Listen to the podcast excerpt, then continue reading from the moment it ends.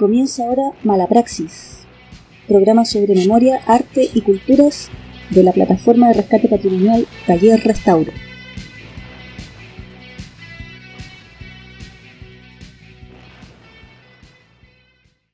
Partimos entonces con un nuevo episodio de Malapraxis.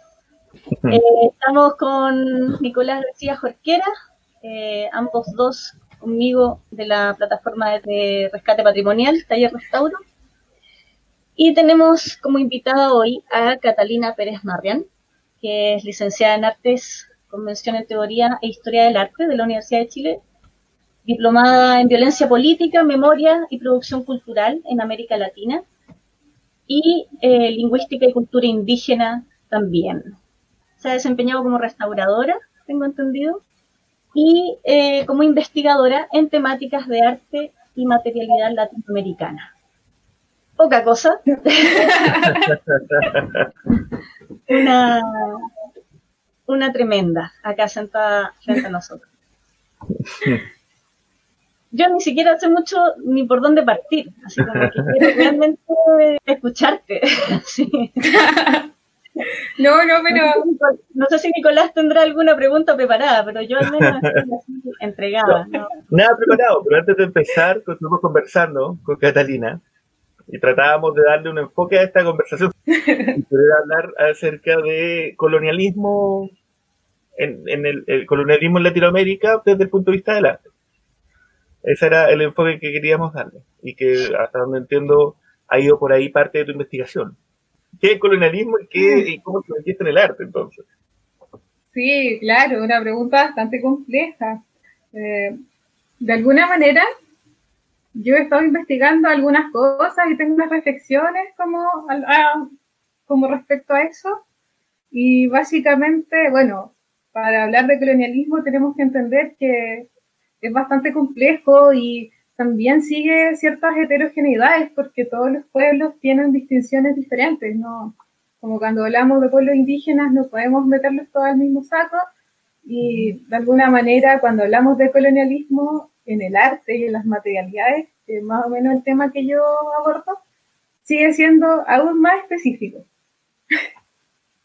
bueno, una de las primeras cosas que al menos empecé a realizar y que tiene que ver también con la restauración, que encuentro que es algo muy importante, que yo después quiero hacer el nexo con eso, es respecto a las materialidades, porque, por ejemplo, nosotros hoy día entendemos que tenemos cuadros, tenemos ciertas escuelas que llegaron acá, o los mismos colonizadores, los conquistadores venían con cosas, en realidad, como que hay un relato súper viejo de que, no sé, pero al día, la primera eh, venía con una escultura de candelero, que son estas estructuras como chiquititas, y como que de ahí partió todo acá. Y así, de alguna manera, también con la llegada de Colón tenemos algunos ejemplos que nos pueden ilustrar cómo se ha avanzado el colonialismo en el arte, y no solamente en lo simbólico. Específicamente a mí me gusta, o lo que intento ver, son los materiales, porque cuando empezamos a pensar un poco, eh, tengo un cuadro, eh, puedo encontrar un montón de simbolismo indígena también, sobre todo con lo que ha pasado con esta, las Virgen Cerro, la Virgen de la Paz y Flora, que son cuadros sumamente conocidos de importancia. Después me pongo a pensar, o, o aquí llega como mi punto de inflexión, ¿de qué están hechas estas cosas? ¿De qué están ¿Qué, qué, qué fue lo que ocasionó como que crear todo esto? Es un punto, pero eh, esa materia estaba aquí, esa tela se encontraba acá, la madera del bastidor era de aquí o no. Muchas cosas se trajeron, sí, pero muchas cosas se sacaron de aquí. Y ese saqueo eh, es brutal. Es brutal, es terrible y abarca muchas más cosas que tienen que ver con el colonialismo, como es el sistema, por ejemplo, eh, mi investigación abarca mucho los Andes y tiene que ver específicamente con eso, de cómo con muchos colores que se hicieron, la paleta que trajeron los conquistadores, porque también ahí hay otro tema, que cuando nosotros pensamos en los colores, pensamos en una paleta de colores, pensamos realmente en esta paleta desde Occidente. Muchas veces se suprime realmente, simbólicamente, qué significa para algunos pueblos indígenas. Y eso también es súper preocupante y por lo mismo, trayendo como a colación todo lo que ha pasado en esta semana o al presente o desde el año pasado hasta ahora, podemos entender un montón de cosas podemos reflexionar eh, que hemos estado realmente con muchas ideas y un pasado colonial que todavía no se va y es lamentable, pero realmente con lo último hemos de alguna manera desarrollado un cambio. Uno de los tópicos que he intentado ver es acerca del sistema de mitas, que fue un sistema de trabajo en los Andes, y cómo este se desarrolló para obtener materia para realizar algunos cuadros. Cuando les comentaba un poco acerca de, esto de la materia de las paletas, las primeras paletas que llegaron eran, cuando, no pues llegaron los españoles, llegaron algunos conquistadores, dijeron, pucha, ya, tenemos que empezar a hacer, sobre todo con los misioneros, empezaron a hacer cuadros, iglesias, policromía, etcétera, que que no habían, no, era muy caro, y en Europa había una escasez de materiales que era muy importante, sobre todo para encontrar algunos colores que también tienen un valor pictórico y económico, más que nada, sobre todo Europa le da un valor económico gigante a algunos pigmentos. Entonces, cuando llegaron acá, cacharon que había de todo. Es como muy terrible decirlo de esa manera, pero eh, encontraron que habían tantas cosas por descubrir, descubrir, entre comillas, eh, que empezaron a, así como lentamente, acercándose hasta que algunas maneras fue brutal. Hay algunos colores que tienen una orientación directa con la muerte de muchos indígenas y que está relacionada directamente con formas de esclavismo en su tiempo, con sistemas de trabajo forzado, donde mucha gente murió eh, sacando colores, sacando madera, sacando pigmentos y lamentablemente el tema eh, no pasó solamente acá. Cuando yo quiero tomarlo como a este territorio, también se torna un poco más como que siento que suena más como, como que pasa más piola de alguna manera. O pasa como, no pasa tan inadvertido, pero por ejemplo acá la primera escuela de, de, como de escultura, de policromía que existió, fue la escuela de los jesuitas en la escuela de Caleretano. Y que luego esta escuela se masificó y llegó hasta Chiroé. Y cuando llegaron a Chiroé, muchas cosas que se desarrollaron ahí se desarrollaron con madera allá. Entonces cuando yo pienso y digo, pucha, está esta iglesia, ¿y esta iglesia con qué materiales se hizo? ¿Quién la hizo? Ocuparon a muchos indígenas solamente como materia, como materia para trabajar, como fuerza de trabajo, pero también eh, de alguna manera no pagándoles, aprovechándose de ellos también eh, arrasando con un montón de, arrasando de alguna manera simbólicamente con todo, con muchas creencias, como que ahí yo veo realmente el colonialismo. Eso, así como... O sea, porque tú además hablabas de el...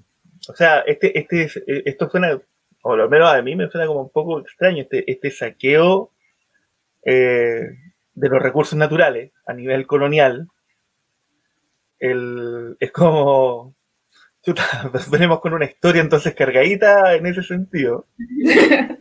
La vieja historia de nuestra vida. Claro, sí. Pero no solo estamos hablando de las maderas, no solo estamos hablando del, del, entorno, o sea, de la materia prima en sí misma, sino que estoy hablando también de, simbolismo. De, ¿A qué te refieres cuando dices que hablas de la importancia de ciertos colores dentro del contexto indígena. No, hubo, había, ¿Había alguna relación con el color o con la, o, con la fuente de, obtención del, pigmento o del material? O, o, los minerales, que ya también era como el principal objetivo español en el momento de plantearse el descubrimiento, era el, financiamiento de sus guerras. Sí, en realidad, por ejemplo, al observar como las primeras como las primeras nociones, como, ya no sé, en Colón, eh, habla, hay una frase que es cortita, que como en resumidas cuentas habla un poco de la presencia del palo Brasil. El palo Brasil se ocupó para pintar. Y la frase es tan como terrible que es como, ya, eh, tenemos tanto que podemos mandar un montón de indígenas, de indios, a que lo vayan a sacar. Y esa es la frase y como de las primeras como adjudiciones como ya así como comunicativas al rey es como ya tenemos tanto que por aquí tenemos como que la, hicimos y claro o sea uno empieza a ver y dilucidar un poco eso y realmente yo siento que hay un problema ahí en, en Europa con la obtención de colores. Que ese problema también se vio reflejado en América cuando llegaron. Pero también las materialidades que producían colores, en muchos aspectos, no solamente eran colores, también correspondían a hacer otras cosas. Por ejemplo, hay algunos colores que se ocupaban como no solamente para hacer pintura, sino que en algún momento se ocuparon para hacer un, para hacer tributo, o en algún momento hay otros colores, había un color, no, no recuerdo si era el cardenillo, que era un pigmento. Y este pigmento se ocupaba para matar ratas, se ocupaba como veneno. Porque hay que entender también que los colores y los pigmentos tienen un origen mineral y muchos son, fueron muy venenosos en su tiempo. Lo más, no sé, lo, en Europa trataron en documentaciones, fueron tan meticulosos a veces que hablaban de cómo, cómo no morir, cómo no morir haciendo un color. Eh, mira, justamente está haciendo un comentario Cato Aislante. La Cato Aislante, que es nuestra propia Cata, que no pudo estar hoy con nosotros, y que es la que lleva la parte de los pigmentos de Taller Restauro. claro. Los jueves de ciencia y arte son la, la Cata trabajando con, con manuales eh, renacentistas, con el manual de Zenini, de hecho, es uno de sus libros de cabecera. Y nos dice, claro, incluso existen muchos manuales del arte donde se advierte del uso de pigmentos, cómo mezclarlos, con quién no mezclarlos por nada del mundo, o qué técnicas soportan. Entendiendo que los pigmentos eran en general carísimos, no se podían dar el lujo de perder pigmentos, cuadros, policromías, por mezclar un pigmento azul con uno rojo, esperando un morado, pero generando un marrón feo o un negro. negro, claro. Eh, por ejemplo, también había un, hay un manual chiquitito, o sea, perdón, es, extenso, pero una frase chiquitita, unos compendios hablan un poco del, del blanco, que era óxido de plomo, que el óxido de plomo se ocupó harto en América. Y este color, en su momento los sacerdotes en Europa lo mezclaban al vino para endulzarlo, entonces al final era como, oye, así como, ¿cómo parar esto? Porque eh, lamentablemente esto es tóxico. Y así pasó, pasó con hartos colores. Se da mucho acá en Latinoamérica, el del mezclar. Entonces, por lo mismo, mucho, muchas cosas se mezclaron como con óxidos de fierro, que, era tierra, esencialmente. Pero por lo mismo, también, como que los, las personas y el manual, el de Zenino Zenini, es un, es un compendio es un compendio muy bueno para entender también la lógica desde su tiempo, desde los pigmentos, porque igual es un texto medio revolucionario que está hecho como en el cambio de, está hecho como en el cambio, como en el paso, como desde el experimentador medieval a la persona que realmente se dedica al arte. Los manuales que existen después son bastante buenos también respecto a eso y otorgan muy buenas visiones, sobre todo para la gente que quiere entender más sobre los procesos materiales o los procesos químicos o estos datos medio freak de no lo mezcles porque va a quedar la embarrada. Sí, y nosotros como restauradores de repente, o sea, tratamos de muchos de los problemas que se encuentran sobre obras pictóricas, sea en volumen, como es la policromía, que cuando hablamos de policromía hablamos de una escultura pintada, una talla en madera pintada. pintada con una técnica específica, no así sobre no, no, no, es, no es llegar a pintar. O cuando hablamos de lienzos, cuando hablamos de pigmentos en general, quizás como restauradores tratamos de volver a la química y precisamente eso, tratar de restaurar el objeto, tratar de recuperar esos colores de, a un nivel de qué material es y por qué genera estos deterioros y por qué genera estos daños. Pero lo que haces tú, de tratar de llegar a de dónde viene este material y qué significado tiene el uso de este material frente a otro, que por qué se ocupa añil y no se ocupa el azul de ultramar, que también fue fuerte fuente de la economía europea durante siglos, o el lapislázuli, y darse cuenta de que tiene todo un trasfondo que es mucho más profundo que solamente el uso de un color, es bien, es bien impactante. Uno está, tan acostumbrado a trabajar con materiales en vez de en vez de como toda la historia, todo el significado de, ese, de esa elección finalmente. Cuando llegamos acá al territorio de aquí, pasa más con pasa más con la madera, porque como los colores que habían, como que la paleta que se desarrolló acá fue una paleta un poco más pequeña, porque no estaban cuando uno llega, empieza como a moverse en los Andes, empiezas a ver que hay tanto mineral, hay tanto material que se saqueó, que es, pero también desde dónde se saqueó, es el otro punto. Porque, por ejemplo, no es lo mismo saquear un saquear algo que no, que según para ellos muchas veces no significó nada, pero en el, en el espacio andino significó, no sé, un complejo ceremonial, un lugar sagrado, donde la geografía también muchas veces, si tiene correspondencias que son que para los españoles o para los colonizadores no las dieron, simplemente las suprimieron. Y ese es otro problema de interpretación. Pero como eh, tú, dices que ese significado, eh, que esa falta de significado, incluso en algunos casos, ¿no? Eh, ¿Fue solapada realmente? O sea, ¿fue, fue ocultada de forma consciente por los colonizadores o porque en realidad nunca entendieron de qué se trataba ese simbolismo? Yo creo que en varios aspectos. Eh, de partida porque eh, la escritura que se desarrolló en ese tiempo contempla muchas heterogeneidades también. Eh, habían escritores que tenían legado indígena de alguna manera y la crónica andina reflejada desde ese espacio es diferente. Pero hay muchas referencias, por ejemplo, a misioneros. Uno de ellos es José da Costa, que, y también hay otro, ah, se me fue, ya, pero después me voy a acordar, que habla de Bernabé que hablaron mucho de los colores, porque no, todo, no, en todas las crónicas se observan eh, relaciones respecto a la obtención de colores y minerales. Pero muchos de ellos hablaban como someramente, como algunos tenían hasta los nombres. Hasta los nombres, por ejemplo, estaban en queso.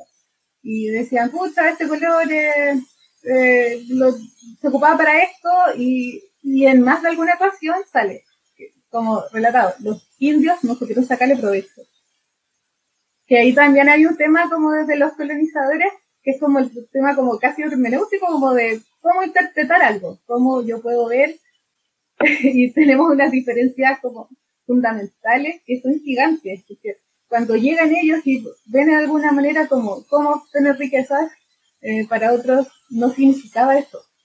Tal vez porque, dije, mira, uno de los ejemplos más explícitos y más terribles es la obtención del, del vermellón, que el vermellón se, dio como subproducto, y fue un subproducto de la obtención de la plata del Cerro Rico, y en otros espacios también se sacó vermellón.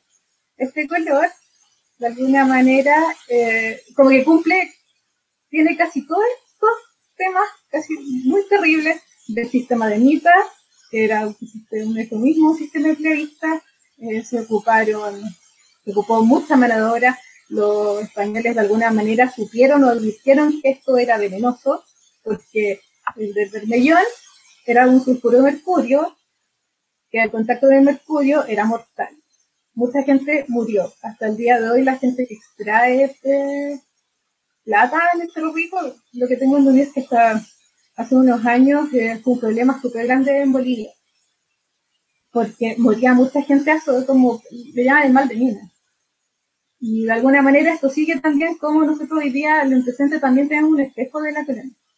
Pero además tú sabes de que no solo, no solo viene el, ese problema de, la mitad y del subproducto, y que, y que al final el pigmento surge como subproducto minero, dentro de esta minería tan cruenta colonial, sino que además tenía que ver con dónde, dónde se, de dónde, qué, cerros se elegían para extraerse. Literalmente eran, eran los cerros sagrados, eran las huacas las que eran usadas para este, para, por este objetivo. Claro, eh, en especial en el Cerro Pico hay una historia detrás que habla de los misioneros que relataban básicamente que ese cerro, como una cosa muy mesiánica, eh, está guardado para, para otras personas. Y esas otras personas, eh, a la larga, uno puede decir que tal vez eran ellos, pero eso lo justifican ellos con una cosa más, religiosa, con una cosa de una providencia, pero ese cerro realmente no había sido explotado porque tenía una importancia y la, los indígenas en ese tiempo explotaban otros lugares, pero no al nivel que se hizo. Porque tal vez igual dentro de todas las economías que pudieron haberse subsistido, eh, la obtención de minerales se presentó, pero no al nivel que también lo sacaron ellos. Y no también, de alguna manera, eh, poniendo cruces sobre las vacas, eh, eliminando lugares ceremoniales que ahora ya no existen y lo más que no haya muchas documentaciones de ellos y sea súper difícil adivinarlos. Entonces como que se arrasó algo.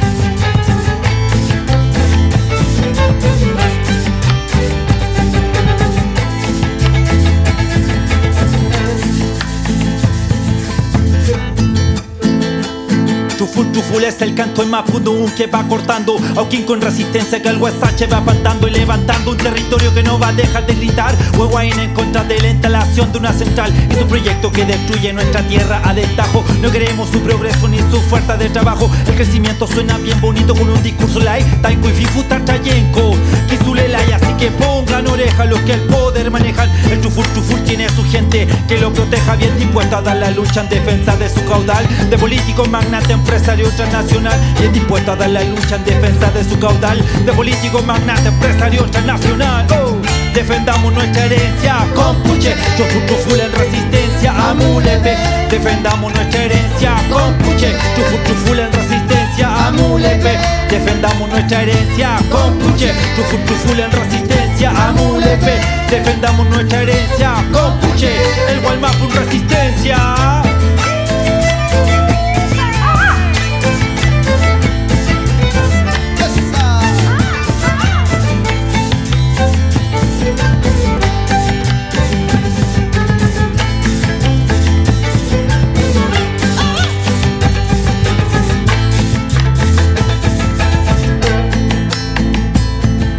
Canto de resistencia es como el canto del chegol Levantamos nuestros guiños al llamado del cucul Rompiendo fronteras como Arao en la tierra.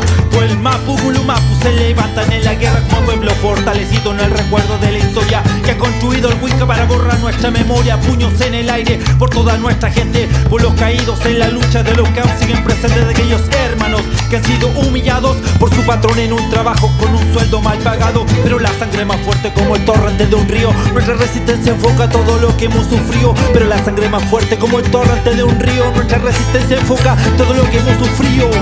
Defendamos nuestra herencia con puche, chufu en resistencia a Mulepe. Defendamos nuestra herencia con puche, chufu en resistencia a Mulepe.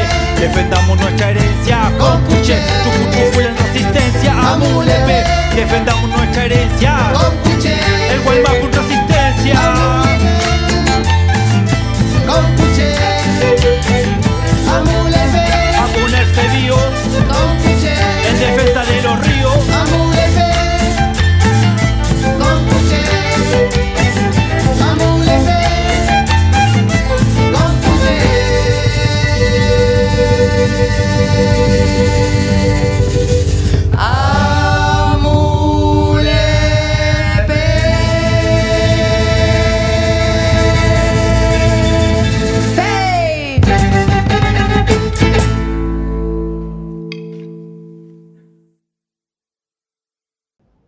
de un, corte, un pequeño problema técnico que tuvimos con el audio, estamos de vuelta con Catalina Pérez Marrian, eh, hablando un poco de este expolio de materias primas a los que fue sometido nuestro territorio principalmente, eh, para la fabricación de pigmentos y otro tipo de elementos que se utilizaron en el arte en aquella época de colonia.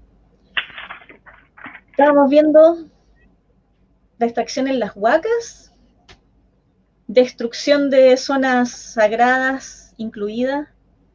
Escucha, eh, estoy eh, volviendo como retomar, sí, volviendo a la idea y básicamente, o lo que me gustaría pensar es que realmente hubo un problema de interpretación gigante, pero este problema de interpretación muchas veces fue más que eso.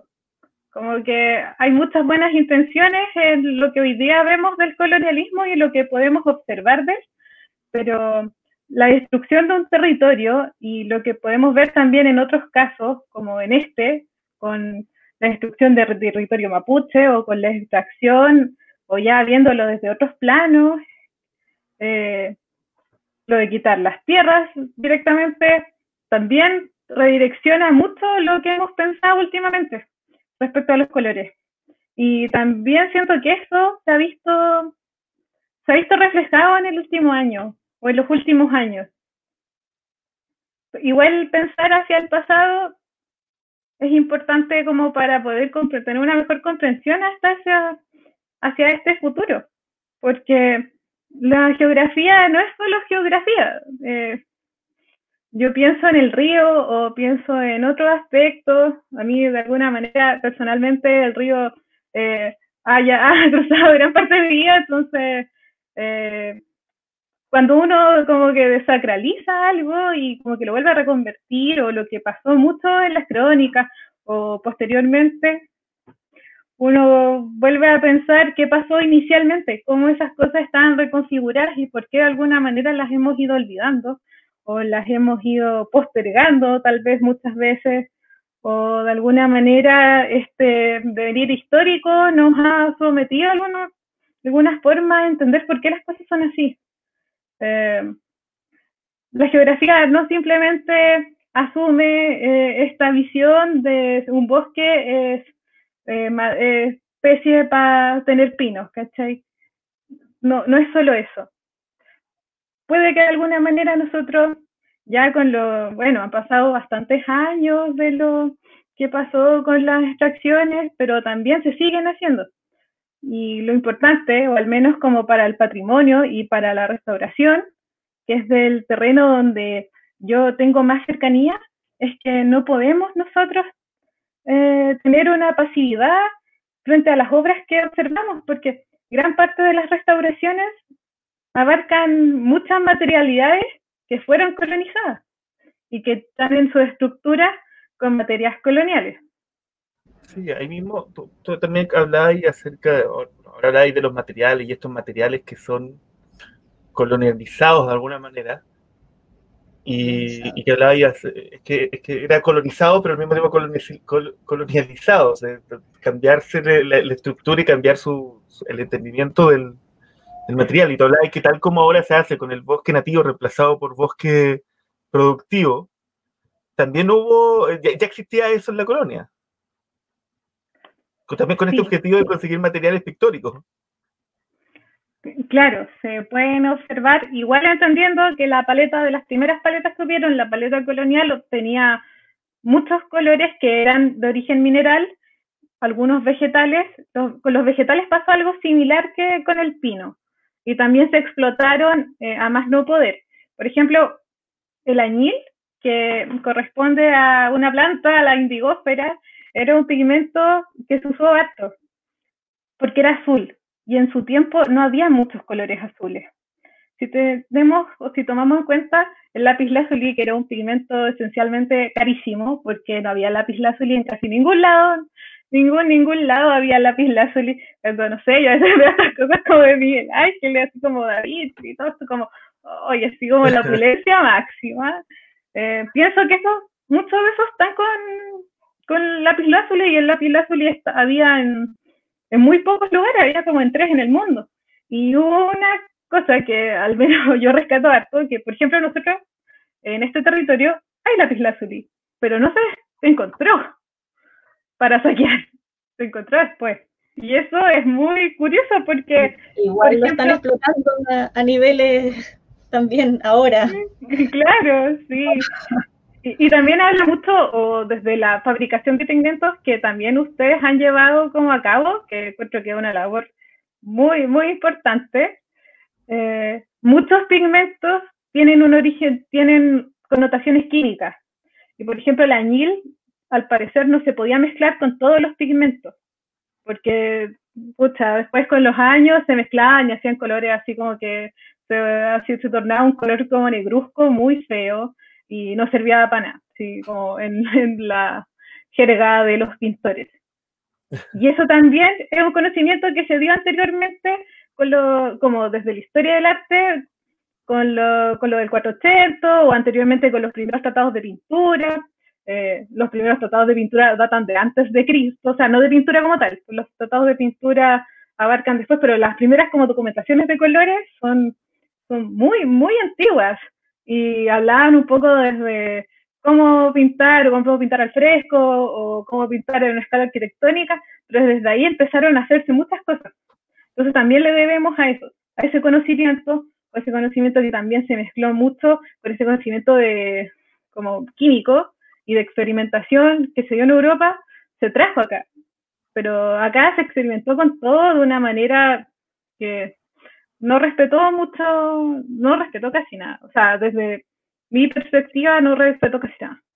Por tanto, ¿cómo, cómo al final, entonces, tenemos obras que son hechas con materiales colonizados, pues, extraídos con mano de obra colonizada, sobre bastidores colonizados, de maderas nativas colonizadas, y que muestran una imagen de una Virgen del Cerro que trata de dar el mensaje de aquí somos todos hermanos. ¿Cómo funciona eso? ¿Qué resultado tiene dentro de la colonia latinoamericana? Y, eh, que igual hay procesos que se han ido dando como conjuntamente y otros que son a lo largo del tiempo. En realidad la Virgen del Cerro es una representación icónica sobre cómo estas cosas como que confluyen en un mismo espacio porque tengo entendido que también en la Virgen del Cerro aparece Hualpa, Hualpa fue el descubridor de las minas, que donde decían que el cerro estaba adjudicado para otros, eh, no lo descubrió un indígena, eh, yendo a buscar sus llamitas. Y desde ahí como que hay una historia de que él encontró eso y después le dijo a otra persona y como que después ya, ya llegó un español que era dueño de un indígena, al parecer, y claro, ahí ya quedó la embarrada y bueno, pues, se colonizó. Eh, tenemos la materia y también hay otra cosa que es súper importante, que tal vez en la restauración se, se pueda como abarcar más, que son los, son los barnices, son las resinas, pues, son los esmaltes. Que hay esmaltes que también están hechos de estas mismas materialidades que en algún momento fueron lugares ceremoniales o fueron espacios eh, o territorios indígenas. Entonces, también, ¿cómo nosotros podemos ver? Cuando Veo el caso también Chilote, que es muy diferente. Eh, observo que está lleno de iglesias y la tejuela, la tejuela es de Alerce. Eh, la cual en algún momento, bueno, yo vengo de una familia mapuche huilliche y el, el, espacio donde ellos viven, que bueno, no es Chiloé, pero es cercano también en el sur, antes se veía mucho la web. Eh, era increíble, pero también pues pasó lo mismo y onda, llegaron los camiones, las forestales, la madera y todo ese cerro de donde iban los antiguos antes a dejar animales o a buscar o a hacer solamente como por a veces sacaban materia del, del lagual, ya no existe. Entonces, lo mismo, como que todo este material vuelve a convertir, vuelve a surgir y, y está someramente colonizado. ¿Y qué tan consciente esa esa colonización, al menos a nivel matérico, porque recuerdo, el, de nuevo, el, discurso como académico tradicional que son los jesuitas llegando a, bueno, a toda Latinoamérica, pero llegando a Chiloé, instaurando iglesias, eh, ¿cómo se llama? Escuela chilota, que es con el objetivo de enseñar un oficio, de enseñar un... de, evangelizar y todo, y todos esos discursos pero de ahí a elegir esos materiales, elegir, material, elegir materiales nativos, más allá, de la obra de mano, eh, eh, eh, perdón, de la mano de obra, es directamente porque el material está ahí, porque hay una abundancia de alerce que vamos a hacerlas de alerce, o intencionado, así como hay una representación como lógica del, del entorno que debe ser usado, acallado.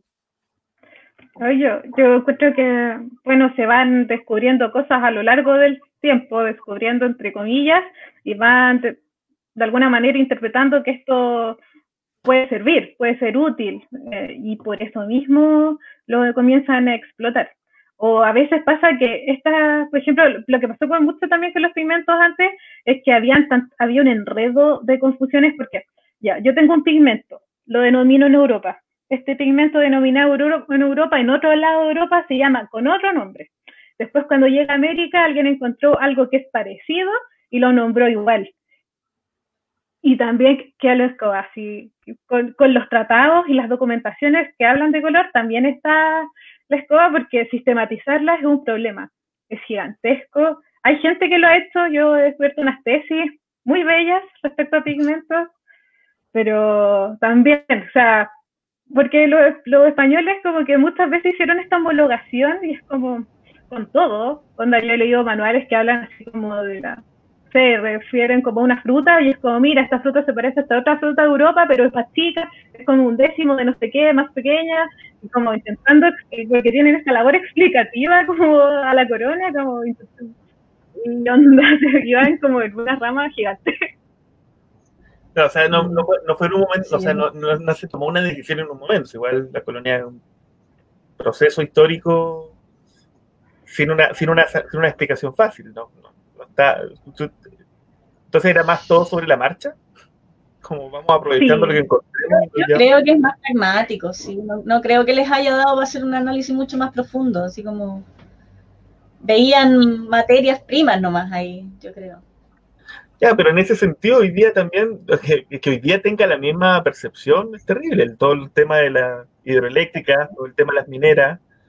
Que... Ahora se supone que hay otra comprensión del mundo también. Entonces, que ellos mantengan su, su mentalidad arrasadora. De vamos, vamos, a, vamos a inundar terrenos terrenos sagrados ancestrales porque necesitamos una, una hidroeléctrica. El, e, en este momento a este nivel todavía. Chuta, entonces, de verdad, no hay. Eh, es parte de la mentalidad colonial, es parte de su concepción, ni siquiera cuestionarse este proceso.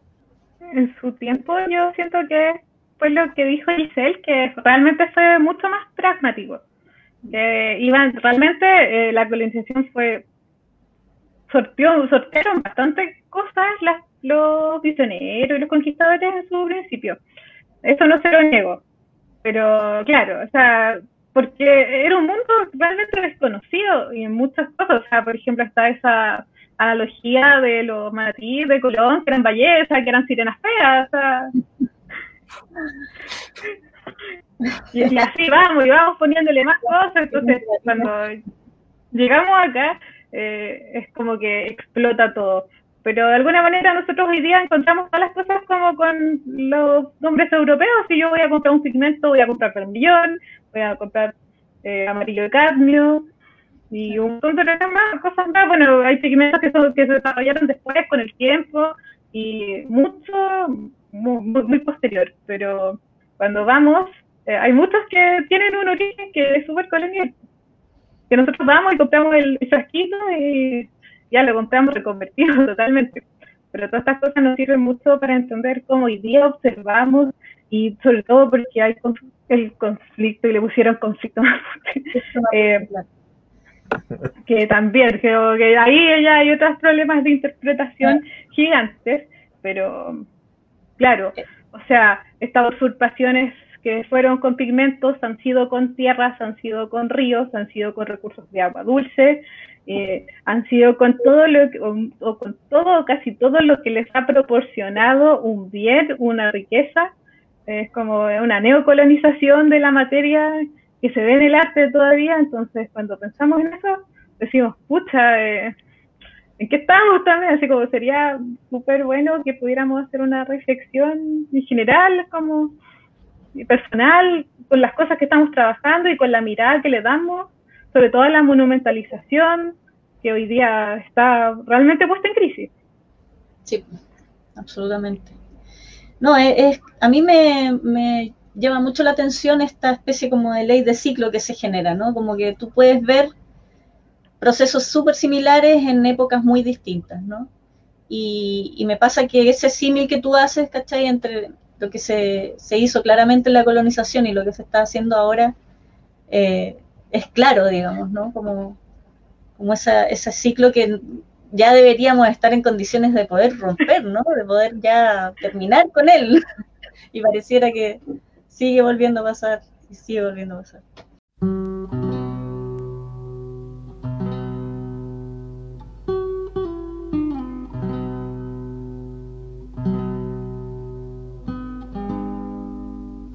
Tu pena se volvió sombra, ya vieja de andar sin voz, curtida de tiempo, moldeando en la arcilla tu rostro cansado reseco en Antú.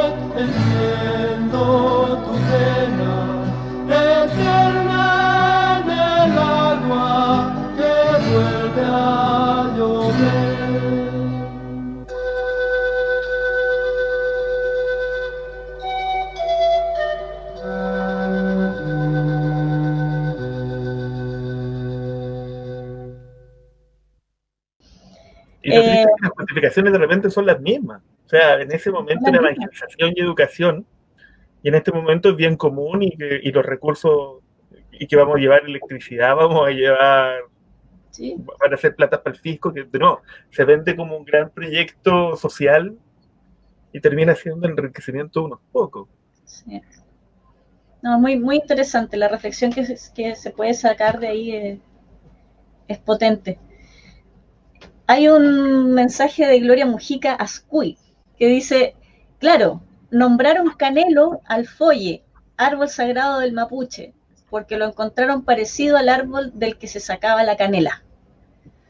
Porque también eso tiene que ver con, como con el discurso europeo, con el discurso colonizador también, de que estas cosas te las muestran, lo, que te, lo que te enseñan en la escuela, lo que uno aprende como historia, te lo muestran como un gran avance. O sea, el, el- el trasplantar un- una semilla y poder plantarla en otro territorio para poder obtener esta, estos nuevos materiales y esta unión de culturas y este gran descubrimiento mutuo que, trata, que tratan de vender, que tiene que ver con que, que la gran solución que le dan a este colonialismo es un sincretismo, que en verdad es la unión de dos cosmologías en un solo contexto y en un territorio específico. Pero ese discurso, ese, ese discurso de colonizador, cómo se ve desde el... cómo se Sí, empieza a sí. analizar desde el, desde el punto de vista del colonizado, de alguna forma. Hay algún, hay, después de todo este proceso y estos, estos 400 años de, de- de colonia, 300 años de colonia y este neocolonialismo imperante, ¿hay algo bueno que sacar de todo esto? ¿Y algo que hayamos ganado con todo este proceso? Como una gotita que sea en el desierto. Sí, sí. Yo creo que se ve eh, implícitamente una resistencia indígena muy fuerte, hasta en los cuadros coloniales, donde muchas veces, sobre todo, por ejemplo, la Virgen Cerro o la Virgen de la Pasiflora, el rescate de simbolismos indígenas son, son muy importantes, o al menos esa es la mirada que me gustaría darle. Eh, también en el- hay discursos, no todos, pero hay discursos europeos que eh, o he leído algunas veces como algunos historiadores que consideran que el arte latinoamericano o el arte como eh, religioso latinoamericano eh, es como una basura respecto a lo que tienen ellos como sus representaciones vega hiper desde, desde esta época media como desde el 480 en adelante, como todo este cosa media renacentista, o después cuando llegan como la época Velázquez. Y claro, porque yo he leído algunas cosas y dicen, pucha, así como nosotros tenemos estas representaciones y ustedes tienen unos palos, así como... no- nosotros también, como que esa, esa materia responde, o por qué las cosas tienen esa, por ejemplo, no sé, por qué estas vírgenes, las de Candelero, tienen esa forma, también responde como a ciertas cosas de reproducción, o, casi de como de reproductibilidad técnica, como decía en algún momento Benjamin. Eh, ¿Por qué hacer todo esto, hacer moldes y venderlos y como fabrícate casi tu, tu mono, tu Barbie, tu Barbie, con el- tu, Barbie, todo lo siento por ser tan hereje. Pero claro, pues todo eso también responde a cosas, responde a, pro- responde a procesos y eso también es importante como de hacer esa lectura porque porque hay en Latinoamérica es sumamente importante de rescatar eh, y de mirar y como de volver a darle una vuelta. Yo siento que eso es lo bueno o lo más positivo que nos han dado las obras. Y también de esa resistencia, porque en muchos casos se ve esta cosa como de eh, pobrecitos los indígenas y como en una postura, es una cosa muy personal, como de muy tirar para abajo, de apocar o de silenciar. Y no, pues no ha sido así. Por algo estamos. Yo lo digo desde mi propia interpretación. claro, por algo estamos acá ahora. Y por esto estas cosas han, se, han, puesto tan eh, a la palestra en el último tiempo, en el último año, también por eso, han- también por eso, por nuestra misma memoria histórica, se han caído muchos monumentos, que es un tema, bueno, hay mucha gente ahora en este momento haciendo esos análisis que son sumamente importantes. Sí, pues hay más, hay más reflexión al respecto, sin duda. Me gusta, me gusta que, que estén eh, comentando cosas. Loreto Millar Valle también está comentando cosas, eh, que es bastante en esta línea y muy interesante. Dice, la postura del conservador frente a la comunidad y su patrimonio, hasta hace poco, también tiene un gesto muy de colonialismo, de venir a enseñar o imponer un procedimiento o de capturar una pieza patrimonial. Eh, en el caso de los museos, en vez de dialogar con la comunidad. Creo que el cambio de actitud se ha dado más con las nuevas generaciones. Al final, lo que menciona Cata sobre el colonialismo, vemos cómo de alguna forma penetra en todo, hasta en nosotros mismos. Yo no puedo estar más de acuerdo con ello. Estoy absolutamente... Eh, yo creo que estamos todos bastante empapados, ¿no? Como con ese ambiente entre, entre los conservadores como de erudición europea, además europeizada, ¿cachai? Porque ni siquiera es europea realmente, eh, en el que efectivamente como que vemos a las comunidades como los pobrecitos, ¿cachai? Que no saben cómo cuidar sus cosas y tenemos que ir nosotros a, por lo menos, fiscalizar, ¿no? Eh, y eso es algo que, que también ha secuestrado esta mentalidad colonialista, creo yo. Es parte de el secuestro. Como un paternalismo mesiánico. yo estoy destinado a salvar a estos, estos buenos salvajes y llevarlos al camino de, la erudición. Dicho sea, de paso, por lo menos yo la experiencia que, tengo es que eh, por lo menos las comunidades como más extremas en las que yo por lo menos he tenido la suerte de estar en algún momento, en una estuvimos con Nicolás en Chiloé y en otra hace poco con gente muy linda de la comunidad de Usmagama en el norte, comunidad Chusmiso Usmagama, que levantaron su iglesia después del terremoto y te digo, son más respetuosos de los criterios por los que tanto se pelea en nuestro gremio que muchas grandes empresas e incluso que muchas instituciones que, que tienen una gran, un gran prestigio dentro de la restauración. Y sin embargo ellos sabían que tenían que formarse y que informarse para poder hacer eh, el rescate de un patrimonio que para ellos es muy importante y lo hicieron mucho mejor y más inteligentemente que muchas obras importantes que yo he visto acá en Santiago. Así que eso yo solamente me puedo sacar el sombrero porque no había nada que ir a decirles, confirmarles cosas nomás, porque hay cosas que son de criterio, de, de sentido común, ¿no? Yo creo que tenemos que ir despidiéndonos ya, llevamos un buen, rato conversando, escuchándote, fascinada yo por lo menos, me imagino que Nicolás también. También. Eh, pero tenemos que ir ya cerrando, así que te agradezco muchísimo, muchísimo, es apasionante lo que estás investigando y, y la propuesta que estás haciendo me parece súper interesante. Así que... Yo les agradezco mucho. Gracias. Sí, muchas gracias a ustedes también. Y disculpen si dije algo medio hereje, pero. No, no, no. memoria histórica me tira todo. Me este tipo de pero, pero claro, lo importante es que hagamos estas reflexiones para, para volver a construir un, futuro que sea mucho más menos para, nosotros, como los, nosotros indígenas, ¿sabes? Pero también de imágenes, pues, porque hemos visto imágenes de, de santos, de colonizados, como de indígenas puestos en último lugar como para darle esas lecturas. Pues, tal vez no sea necesario eh, hacer una reconstrucción tan, tan grande, pero si se puede hacer o se puede dar como el tipo de eso, sería bacán. Y yo les agradezco harto también el espacio para hablar. Muchas gracias. Buenísimo. Gracias a ti. Bueno, Nico, nos despedimos entonces. Síganos en redes sociales, el video está disponible en la Facebook de Taller de Restauro. El miércoles transmitimos por la radio Manuel Rojas a las 8 de la noche. Gracias por la gente que nos acompañó en el vivo, con sus comentarios, con sus likes, con su apoyo, con sus vistas. Recuerden que nos pueden hacer cualquier consulta, cualquier comentario y trataremos de sacarlo acá. Y nos vemos. Después queda, después queda el podcast en el canal Mala Praxis de Spotify. Nos vemos la próxima semana. Un saludo. Esto ha sido Mala Praxis, programa sobre memoria, artes y culturas de la plataforma de rescate patrimonial Taller Restauro.